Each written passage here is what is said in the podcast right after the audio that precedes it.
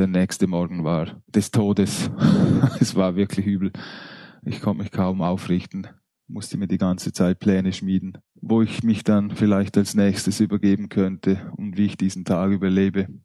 Also mein Körper hatte eine natürliche Bremse in mir drin, nur der Kopf dachte sich, hm, was kann man da dagegen tun?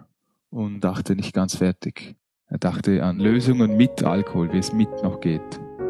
Herzlich willkommen zu Ohne Alkohol mit Nathalie. Dieser Podcast ist für alle, die ein Leben ohne Alkohol führen wollen.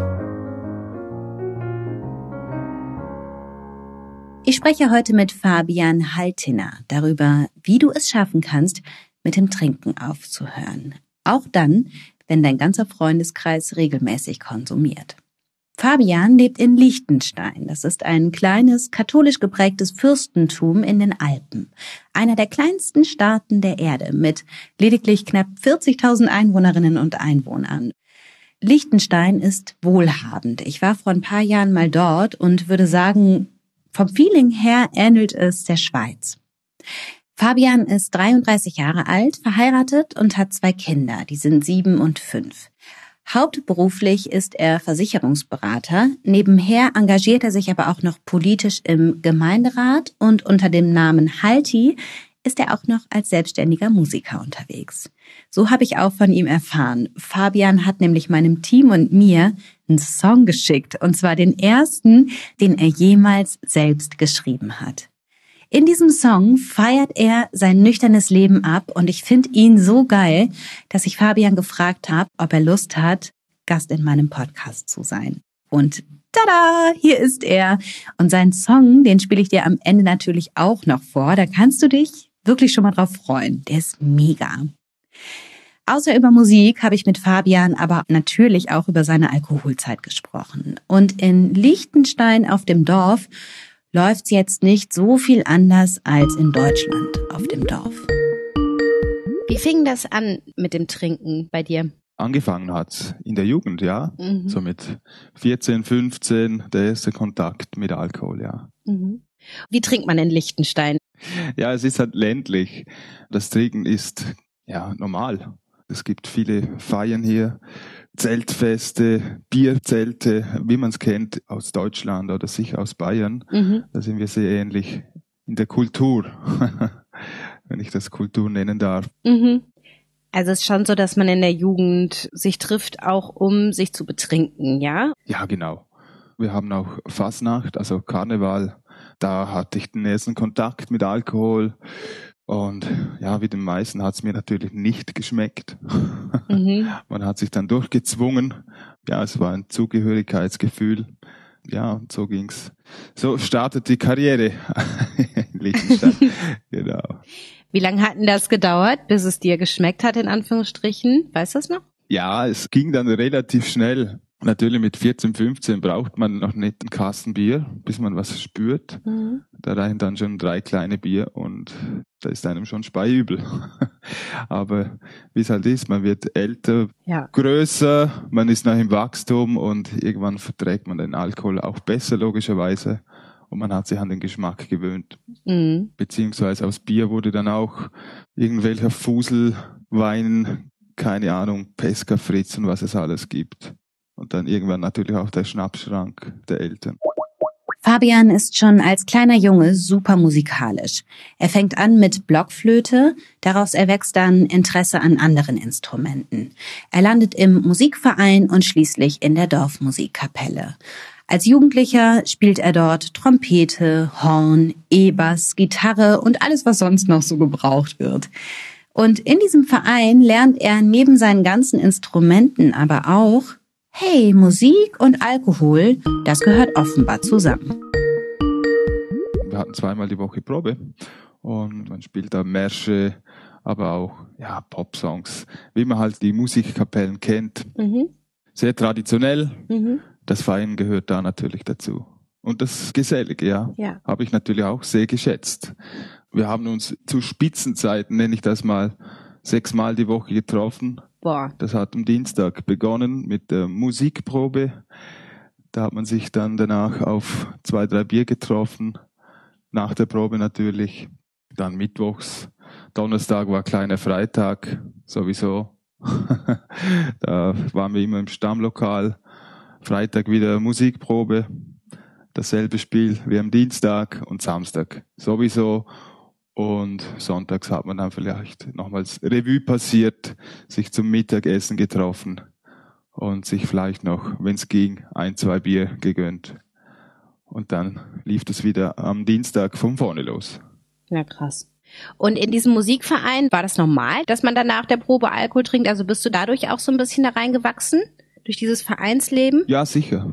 Definitiv. Das ist normal.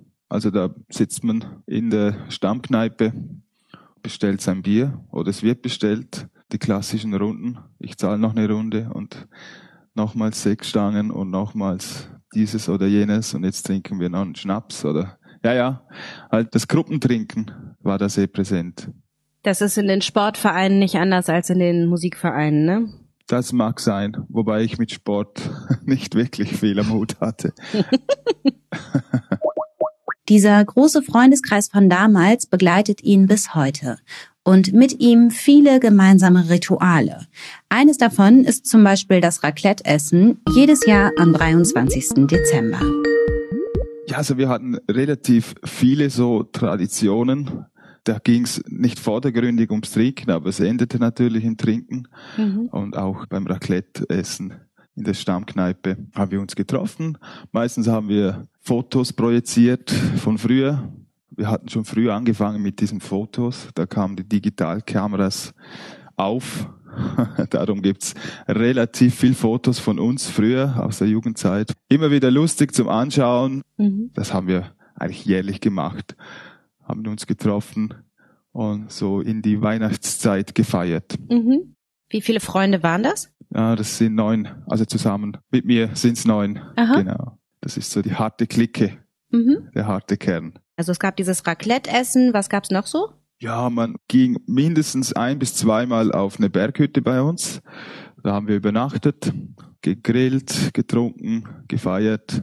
Das war eine Tradition. Mhm. Zum Beispiel am Karfreitag, also der Freitag vor Ostern, haben wir uns immer getroffen zum Fleischessen. Wir waren sehr rebellisch. Mhm. Die Katholiken essen ja am Karfreitag kein Fleisch. Wir haben uns dann extra getroffen, zum eine Grillparty ah. zu schmeißen. Genau. Und bei diesem Raclette-Essen, da habt ihr euch dann abends in der Kneipe getroffen. Ja. Habt angefangen, ja. Raclette zu essen und habt getrunken und diese Fotos geschaut. Und wie ging das dann weiter? Ja, Meistens blieben wir bis zum Schluss dort. Also das war unsere Stammkneipe. Da haben wir uns immer auch nach der Musikprobe getroffen. Mhm. Und die hatten einen kleinen Saal, den hatten die uns zur Verfügung gestellt. Mhm. Hatten da unsere zwei, drei Raclette-Ofen und haben es uns gut gehen lassen, ja. Mhm. Bis zum bitteren Ende. Was habt ihr da dann immer so getrunken? Ja, also hauptsächlich schon Bier. Mhm. Zu späten Stunden natürlich der Verdauerschnaps wobei ich mich da recht gut zurückhalten konnte, mhm. weil ich schlichtweg nicht gern getrunken habe. Ja. Das hat mir dann wirklich nicht geschmeckt. Und wie viel Bier hast du an so einem Raclette-Abend dann getrunken? Ja, das müssten schon so zehn Bier gewesen sein, ja. Große. Ja, ja. Das hat sich praktisch so von deiner Jugend bis ins Erwachsenenleben gezogen, diese Berghütten, Grillfeste, Raclette-Abende, ne? Das verbindet so Jugend und Erwachsenenzeit. Ja, richtig, ja. Nach seinem Schulabschluss macht Fabian eine Ausbildung zum Versicherungskaufmann und steigt in die Berufswelt ein. Er lernt seine Frau kennen und mit 26 wird er das erste Mal Vater.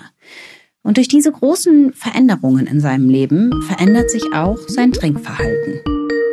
Die Frequenz war nicht mehr so hoch. Das ging auch gar nicht mehr. Mhm. Die anderen hatten auch ihre Verpflichtungen, zum Teil Studium. Viele waren unter der Woche in anderen Städten. Und wir konnten uns unter der Woche eigentlich gar nicht mehr so oft treffen, mhm. weil schlichtweg nicht mehr alle da waren. Ja. Aber die großen Events, sage ich mal, Geburtstagsfeiern, Junggesellenabschiede und so weiter, die sind auch aufrecht, ja. Abgesehen von diesen Feiern oder Ritualen, ist es dann ein anderes Trinken geworden. Ne? Es war nicht mehr so dieses Exzessive, sondern wie hast du dann in dieser Zeit getrunken? Wie hat sich das verändert? Ja, es war wie ein Tick. Ich hatte mir wirklich einige Sachen angewöhnt, diese Kombi, Bier trinken zu müssen, es war gar keine Überlegung mehr da, wenn ich zum Grillen mich vorbereitet habe, das Feuer gemacht habe, da war ein Bier in der Hand. Wenn wir im Urlaub waren, zu jeder Mahlzeit, außer morgens, wurde das mit Bier begleitet. Es waren wirklich Ticks.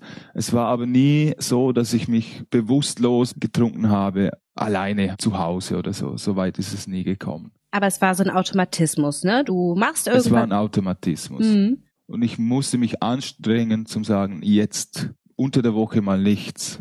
Also ich musste mir bewusst sagen, so, es gibt jetzt eigentlich keinen Grund zum Trinken. Das Bier lassen wir jetzt mal weg. Und das ging natürlich auch. Ich war noch nicht so festgefahren. Mhm. Du hast dann auch dieses Umzu-Trinken angefangen, ne? Genau. Was waren deine Umzus? Ja, es war um zu entspannen, um schneller einzuschlafen, um zu feiern, um gelöster zu sein, um mich abzureagieren, was auch immer. Es war nicht nur Genuss, es war auch Belohnung oder was auch immer. Ja, du warst gerade so in diesem Graubereich drin zwischen dieser Automatismus schleicht sich in dein Leben, du bist schon kaum noch ohne unterwegs, ne? Aber wenn du es mal bewusst lassen möchtest, war es auch kein Problem, oder? Ja, richtig, ja. Mhm. Das hat mir auch immer die Bestätigung gegeben, dass alles okay ist. Ja. Ich habe dann ein, zwei Wochen nichts getrunken, hatte keine Probleme damit. Mhm. Für mich selbst, natürlich in der Gesellschaft zu sagen, ja, ich trinke jetzt mal zwei Wochen nichts, das war dann eher schwierig, sich zu rechtfertigen. Hm, verstehe. Aber das ist ja interessant, weil normal war es mit. Normal war es mit, genau. Ich sag ja oft, dass dieses Trinken um zu ein riesengroßes Alarmzeichen ist. Ist es auch. Theoretisch könnte man aber auch entgegnen, trinken, um ein Essen zu vervollständigen oder trinken, um zu genießen, seien auch Umzus. Daher nochmal etwas spezifischer. Dieses Umzu bezieht sich auf die psychoaktive Wirkung der Droge Alkohol. Also darauf, dass Alkohol verändert, wie wir denken und fühlen. Sobald wir trinken, um eine solche Veränderung herbeizuführen, sind Umzus absolute Alarmzeichen. Und was aber ganz wichtig ist zu verstehen, oft entwickelt sich dieser gezielte Einsatz eben aus vermeintlichem Genuss oder etablierten Ritualen. Unser Umfeld ist halt oft auch Dealer. Was bei Fabian interessant ist, er zählt nicht zu jenen, die Alkohol besonders gut vertragen. Im Gegenteil, er leidet seit jeher unter heftigen Katern. Aber auch hier wirkt sein Umfeld auf sein Verhalten. Denn die Konsequenz aus seinen heftigen Katern ist sehr, sehr lange nicht die, auf sich zu achten. Übel. Jetzt muss ich lachen, aber es war übel. Mhm. Das Gemeine war, oder gemein, jetzt zurückblick muss ich sagen, zum Glück, die anderen, die hatten das so leicht weggesteckt. Die haben länger getrunken, mehr getrunken, Schnaps getrunken. Ich blieb bei meinen paar Bier, versuchte noch das mit Wasser zu verdünnen und der nächste Morgen war des Todes. es war wirklich übel. Ich konnte mich kaum aufrichten, musste mir die ganze Zeit Pläne schmieden, wo ich mich dann vielleicht als nächstes übergeben könnte und wie ich diesen Tag überlebe. Und es brauchte zum Teil nicht mal wirklich viel. Je nach Tagesverfassung konnte es sein, dass drei große Bier ausreichen, dass ich am nächsten Tag geredet war. Mhm. Also mein Körper hatte eine natürliche Bremse in mir drin, nur der Kopf dachte sich, hm, was kann man da dagegen tun? Und dachte nicht ganz fertig. Er dachte an Lösungen mit Alkohol, wie es mit noch geht. Was meinst du? Zum Beispiel gibt es eine Tablette oder einen Trick oder ja, da muss es da was geben, dass ich das besser vertrage. Mhm ja, habe da natürlich einige Haushaltsmittel ausprobiert und viele Tipps erhalten, wie denn das doch geht, ohne zu leiden. Und zum Glück muss ich sagen, alles ohne Erfolg. Was waren das so für Mittel, die du da ausprobiert hast? ja, natürlich Wasser trinken, bevor man ins Bett geht oder schon beim Trinken. Aha. Natürlich habe ich es immer vergessen ich musste mir wirklich die Flasche aufs Kopfkissen legen, damit ich noch äh, dran denke. und selbst dann, ja, bin ich einfach neben der Flasche eingeschlafen und die war noch voll am nächsten Morgen. Mhm. Dann Alka-Seltzer, Aspirin, irgendwelche gepressten, gemahlene Nüsse aus Afrika, die helfen sollten. keine Ahnung. Ich habe wirklich vieles probiert. Nichts hat funktioniert. Vieles probiert, um diese Exzesse zu überstehen, um deinem Körper weiß zu machen, nein, nein, das ist eigentlich gar keine Vergiftung hier. ja, genau. Stell dich mal nicht so an, die anderen können sie auch. Ja, wir müssen da jetzt durch. Das war der Vergleich auch mit den anderen, ja, genau. Mhm. Selbst wenn ich dasselbe getrunken habe, zur gleichen Zeit ins Bett ging, ich war immer zerstört am nächsten Tag und die anderen dachten schon wieder ans nächste Bier, übertrieben gesagt, und konnten frühstücken und ich saß da und dachte, yeah, ich bringe kaum einen Schluck Wasser runter. Mhm. Alles drehte sich. Ja, wie lange haben solche Katerzustände gedauert? Ja, immer länger, immer länger. In der Jugend ging es vielleicht bis nachmittags um 17 Uhr. Mhm. Dann konnte ich wieder mich äh, ja, normal ernähren. Mhm. Je älter das ich wurde, desto länger dauert es kann sein, dass ich bis abends nichts mehr essen konnte, erst irgendwie um 9 Uhr abends mir mal ein Süppchen kochen konnte. Mhm. Dann zog sich das natürlich auch noch die nächsten zwei Tage durch, also mit Kopfschmerzen dann am zweiten Tag darauf und Müdigkeit und Plattheit am dritten. Mhm. Ja, das war schon zäh. Ja. Das hat mich immer geärgert. Und wenn wir uns jetzt mal so diese längerfristigen Auswirkungen angucken, also nicht nur diesen Katerzustand, mhm. sondern so dein generelles Lebensgefühl. Wenn du darauf so zurückblickst, wie würdest du dich beschreiben? Wie war das damals? Ja, es war eigentlich, vor allem die letzten drei Jahre waren eher schwierig mit Motivation oder Zufriedenheit. Ich habe ja eigentlich alles, was ich immer wollte. Frau, zwei Kinder, Hund, Haus, Job, alles perfekt. Und irgendwie, ja, war ich nie wirklich angekommen. Mhm. Und konnte sagen, jetzt bist du da, wo du sein wolltest. Sei glücklich und sei zufrieden. Das fiel mir immer schwerer dann mit der ganzen Pandemie-Geschichte. Ja, man wusste nicht, wie und ja, in welchem Umfang es weitergeht, ja. Aber sonst würde ich mich schon als sehr engagiert beschreiben. Und ich war auch sehr zielstrebig, habe viel erreicht. Aber würde sagen, zusammengefasst, rastlos mit allen positiven und negativen Facetten. Mhm, verstehe. War dir das bewusst, dass du unzufrieden warst oder war das eher so ein unterschwelliges Störgefühl?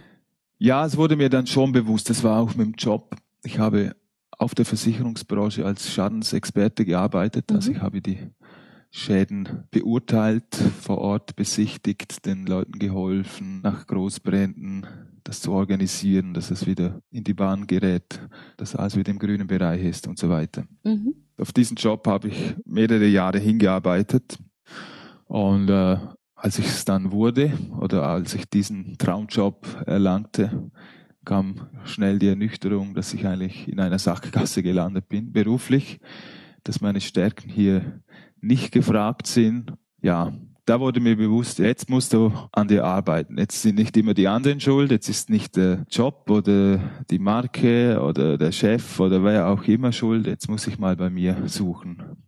Das war eine Findungsphase. Das war eigentlich letztes Jahr. Das war letztes Jahr, okay. Also dir fehlte der Biss. Es fehlte mir der Biss und auch die Zeit. Ich meine, wenn man samstags abstürzt, der Sonntag ist gestrichen und der Montag ist platt, ja, bis man dann nur wieder mal ja, auf die Füße kommt, war schon Mittwoch. Mhm. Da habe ich mich langsam erholt und da war schon fast wieder das nächste Wochenende, stand da wieder vor der Tür.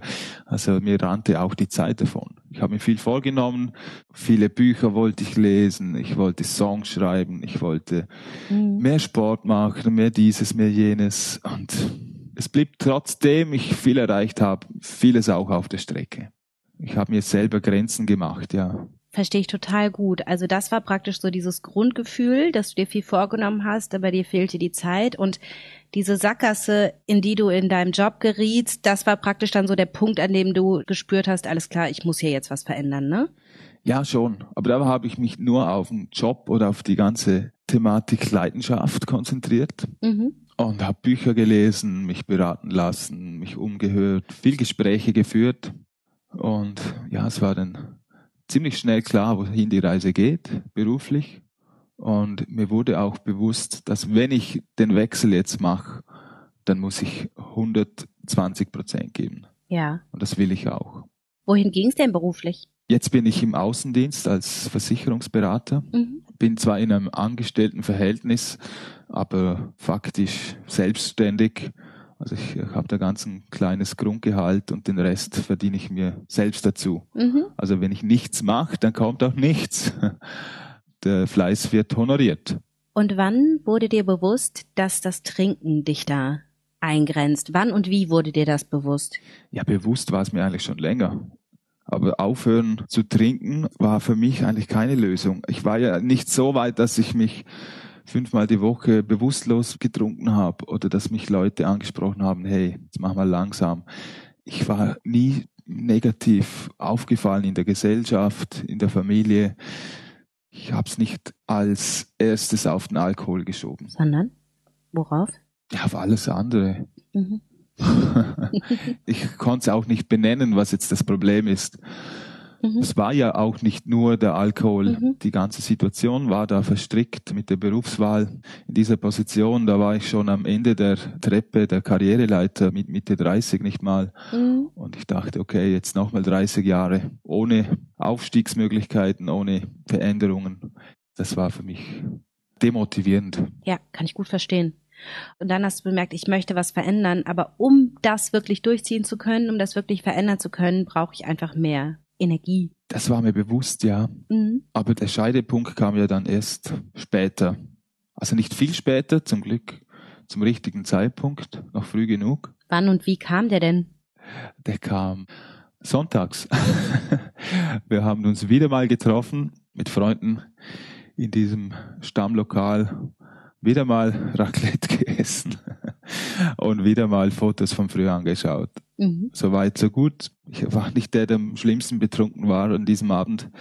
Ich hatte keinen Filmriss, nichts dergleichen. Ich ging auf den Bus, ging nach Hause, wachte am nächsten Morgen auf und es war wieder mal ein Kater des Todes.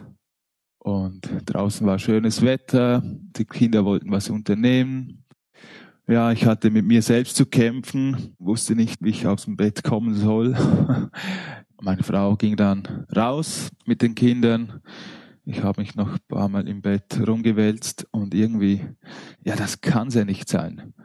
Die anderen spüren nichts, ich leide wieder wie ein Hund und äh, habe mich wieder mal informiert über irgendwelche Tricks, zum das Umgehen, den Kater zu verbannen. Und bin dann auf eine Journalistin gestoßen oder mehrere sogar diesen Selbstversuch gemacht haben, mal 30 Tage nichts zu trinken.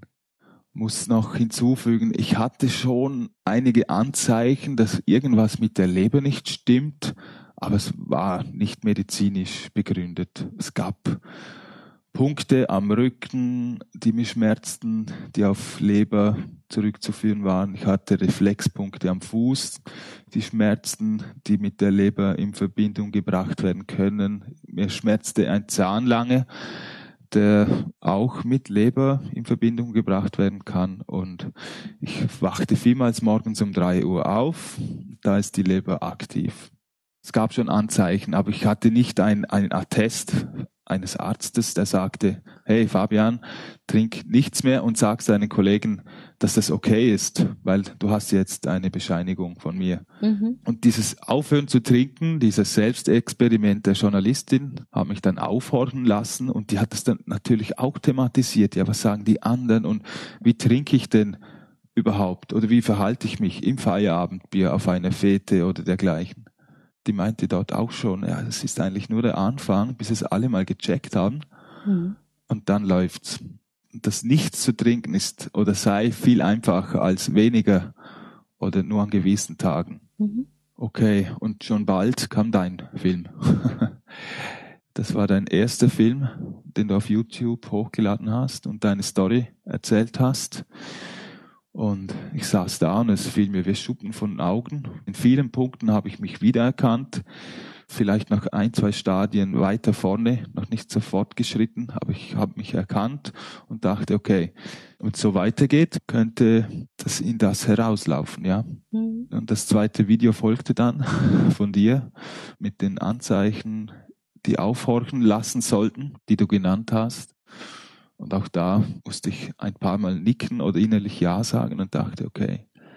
Und die Idee, einfach ganz aufzuhören, die gefiel mir extrem gut. Mhm. Weil ich habe vielmals das Motto im Leben ganz oder gar nicht. Wenn ich was anpacke, dann mache ich es dann auch richtig. Das hat mich richtig beflügelt. Die Idee, mit, mit dem Gedanken raufzugehen, ich gar nicht. Null. Mega. Das fand ich richtig cool. Es ist auch einfacher.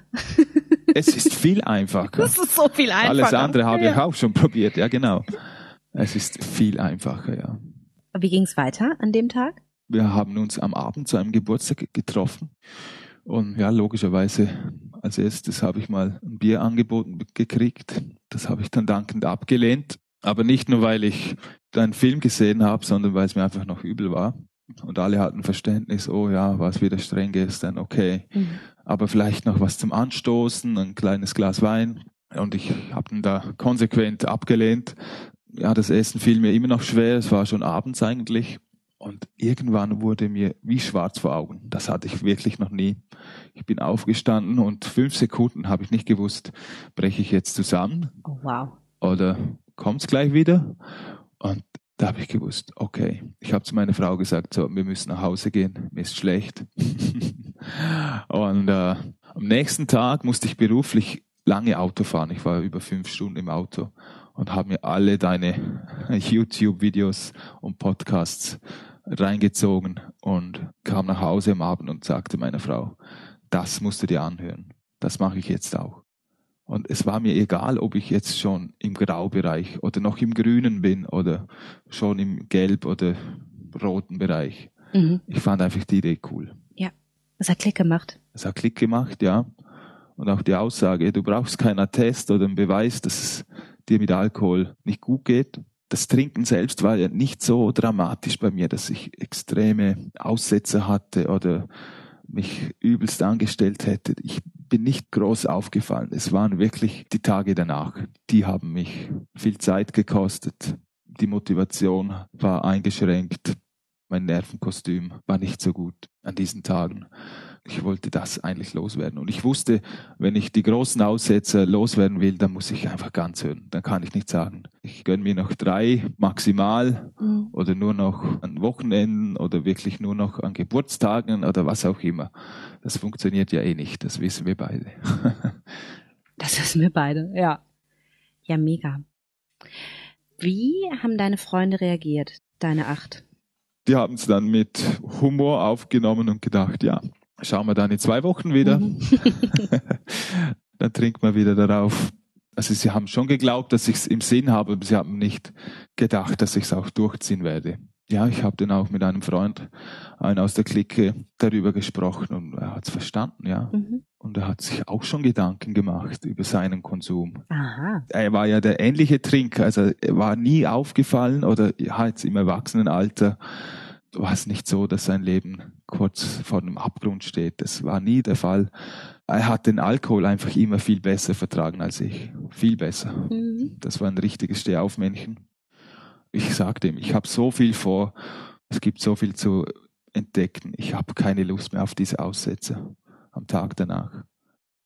Auch wenn ich es immer genossen habe, die geselligen Runden und Stunden. Und es war ja auch lustig und ich möchte es auch nicht missen, auch wenn ein paar Pannen dabei waren. Aber diese Kater, die müssen aufhören und zwar komplett. Was hat er gesagt? Er hat es vollkommen begriffen, ja. Mhm. Also die engsten Freunde haben es recht, recht schnell begriffen, ja. Und wie ist das jetzt? Ja, immer noch. Und viele hatten, und ich selber auch, hatten Angst, ja, jetzt wird er vielleicht komisch oder jetzt von dem hören wir jetzt lange nichts mehr oder er gibt sich nicht mehr mit uns ab.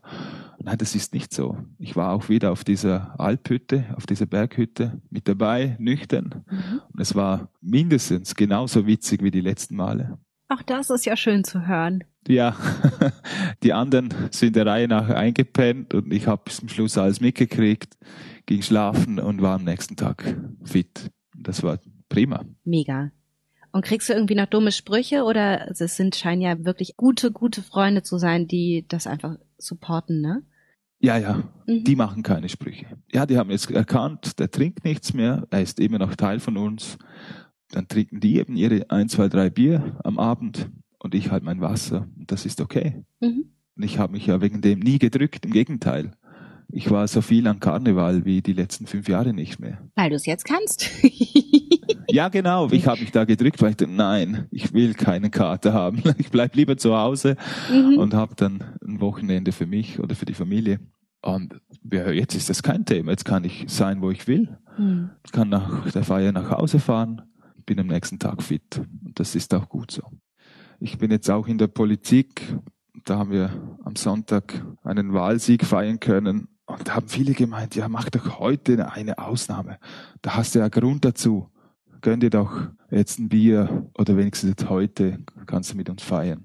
Und da habe ich gesagt, hey, genau heute lohnt es sich zum Nichtstrinken weil das wäre wieder ein übler Kater morgen. Und das Gefühl ist so eben auch gut genug, wenn nicht sogar noch schöner, ne? Also ich meine, so ein Sieg klar mitzubekommen, ist ja der Hammer. Ja, auf jeden Fall. Und du hast ja erzählt, dass du die ganzen Jahre über Musik gemacht hast und immer dachtest, boah, ich würde gerne auch meinen eigenen Song schreiben. Genau. Und plötzlich war es dann soweit, ne?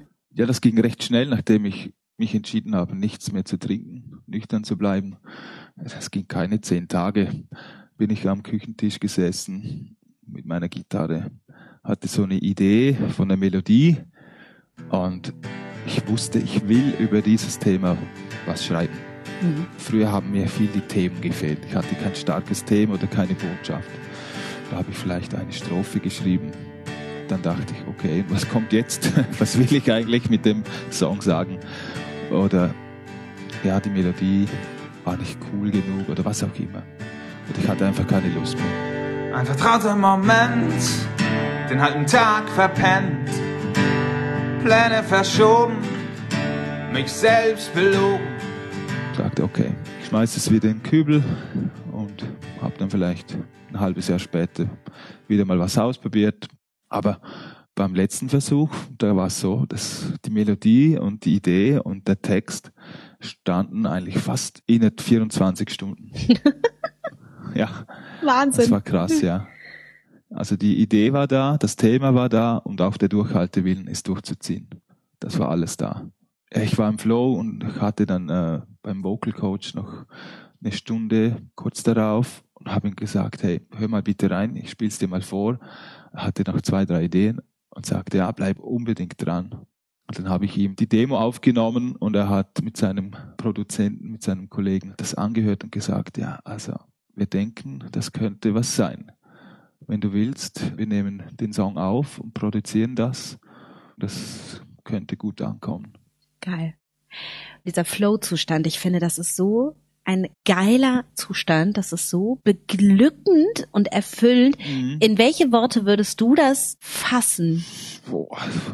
Ja, Flow, das trifft schon ziemlich gut. Ja, es ist einfach ja ein Fluss, man ist drin und mhm. ja, man hat das Gefühl, es ist auch das Mindset. Man weiß, jetzt habe ich alles, ich habe keine Bremse mehr, es lenkt mich nichts ab, ich muss nicht zum Kühlschrank springen, zum nochmals ein Bier rausholen. Ich bin einfach fokussiert am Schreiben, Melodie finden und ich ziehe es durch. Ja, das ist ein schönes Wort. Man ist so fokussiert und gleichzeitig aber offen, ne? Ja, genau. Warum sollte ich nicht einen Song schreiben können, habe ich mir gedacht. Das müsste doch auch drin liegen. Boah, das freut mich so, so, so, so sehr für dich. Weil das auch Danke. so ein geiles Gefühl ist, sowas. Und dann vor allen Dingen, du hast es ja komplett durchgezogen, ne? Ja. Bis hin zur Produktion. Genau. Du bist dran geblieben, du hattest die Energie dran zu bleiben. Und du hast jetzt ein fertiges Produkt genau. vor dir. Was für ein geiles Gefühl. Ja, das ist schön. Ja, und es liefen ja nebenbei noch viele andere Sachen der Jobwechsel. Der Vorgänger war schon zwei Monate vorher weg und es hat sich vieles angestaut und ich musste zum Teil bis 10 Uhr abends arbeiten. Es waren sehr viele neue Informationen, neue Leute kennenlernen, ja, Familie natürlich noch und der Wahlkampf nebenbei.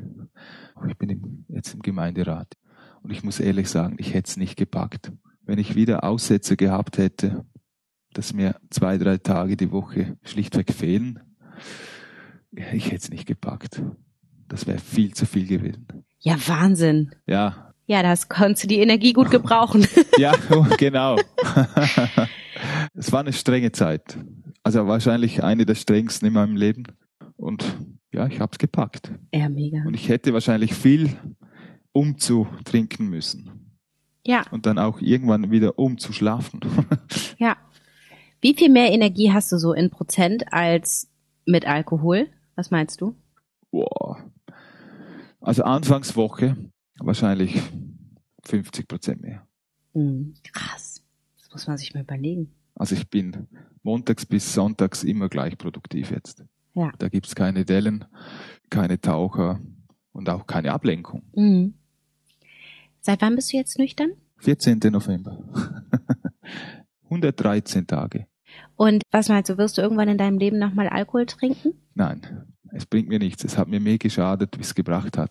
Hm. Es gibt noch schwierige Momente, ja, das gibt's. Ja. Man fragt sich schon, also feiern, wenn man sich mit Leuten unterhält, die einem gar nicht kennen und man sagt, ich trinke keinen Alkohol, ob die einen als Langweiler abstempeln. Diese Scham, sage ich mal, ist schon noch da, weil ich habe ja früher auch so über andere gedacht. Ich dachte, okay, wie langweilig.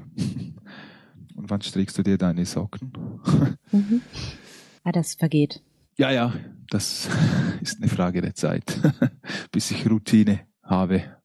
Ja, also ich möchte dir ganz, ganz herzlich gratulieren zu allem. Danke. Zu allem, was du erreicht hast. Zum Sitz im Gemeinderat, zu deinem Jobwechsel und aber echt auch zu diesem großartigen Song. Danke. Was sagt deine Frau? Ja, sie sagt auch, anderer Mensch. Also, anderer Mensch, ich bin konstant. Ich habe keine schlechten Tage. Es gibt eigentlich nur noch gute Tage. Montag bis Sonntag. Und ich bin verlässlich. Also wenn ich sage, ich bin heute an dieser Sitzung und bin um 10 zu Hause, dann ist das so. Gibt es eigentlich keine Gefahren, dass ich dann irgendwo noch rumsitze und doch noch drei Bier trinke. Ja. Ich bin sicher verlässlicher. Weil es ist mega schön für ein Familienleben. Mhm. Ich glaube, das sind so Dinge, die werden sich langfristig auch noch krass auszahlen. Mit Sicherheit, ja. Auch wie schön. Fabian, es hat mich riesig gefreut, mit dir zu sprechen. Ich gratuliere dir ganz, ganz herzlich zu deinem Erfolg und ich freue mich riesig, dass wir unseren Hörerinnen und Hörern deinen Song präsentieren dürfen. Ja, ebenfalls. Hier kommt er. Dum, dum, dum, meine Damen und Herren, hier kommt Neues Glück von Halti. Ein vertrauter Moment, den halben Tag verpennt, Pläne verschoben, mich selbst belogen, alles verschwommen, ich fühl mich benommen. Was braucht es noch, um drauf zu kommen? Ich hol mir den Tag zurück, singe Mir klar, Stück für Stück. Ich feier mein neues Glück.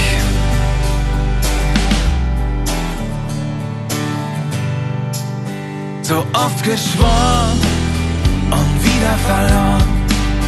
Es schallt in meinen Ohren, ist nur einmal geboren. Den Schuss nicht gehört, gern dazu gehört vieles erlebt und manches verdreht. Ich hol mir den Tag zurück, singe uh. Ich mach's mir klar, Stück für Stück. Ich feier mein neues Glück.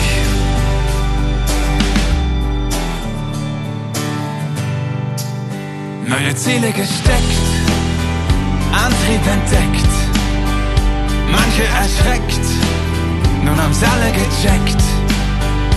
Nichts hält mich auf, es geht nur noch bergauf.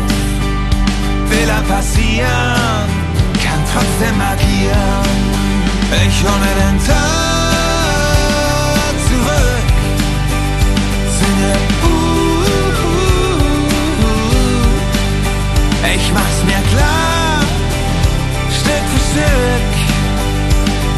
Ich feier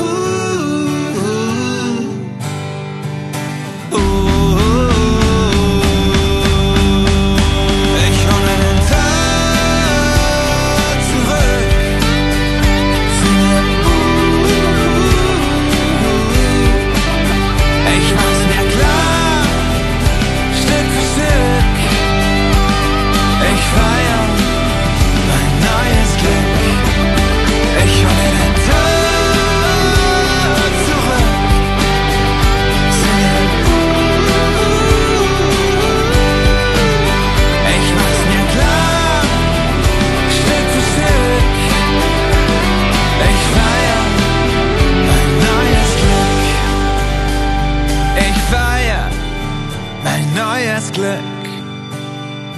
Ich feier mein neues Glück. Also mir macht er so gute Laune und ich bin so froh, dass er entstanden ist. Ja, also ich, ich finde ihn total geil. Cool. Danke. Und ich wünsche dir alles erdenklich Gute für deinen weiteren Weg. Danke vielmals. Ich möchte mich auch an dieser Stelle nochmals bei dir und deinem Team bedanken für eure Videos, eure Beiträge, den Content. Das hat mir viel geholfen und die Augen geöffnet. Dankeschön. Wie schön. Vielen Dank. Bis bald. Danke. Tschüss.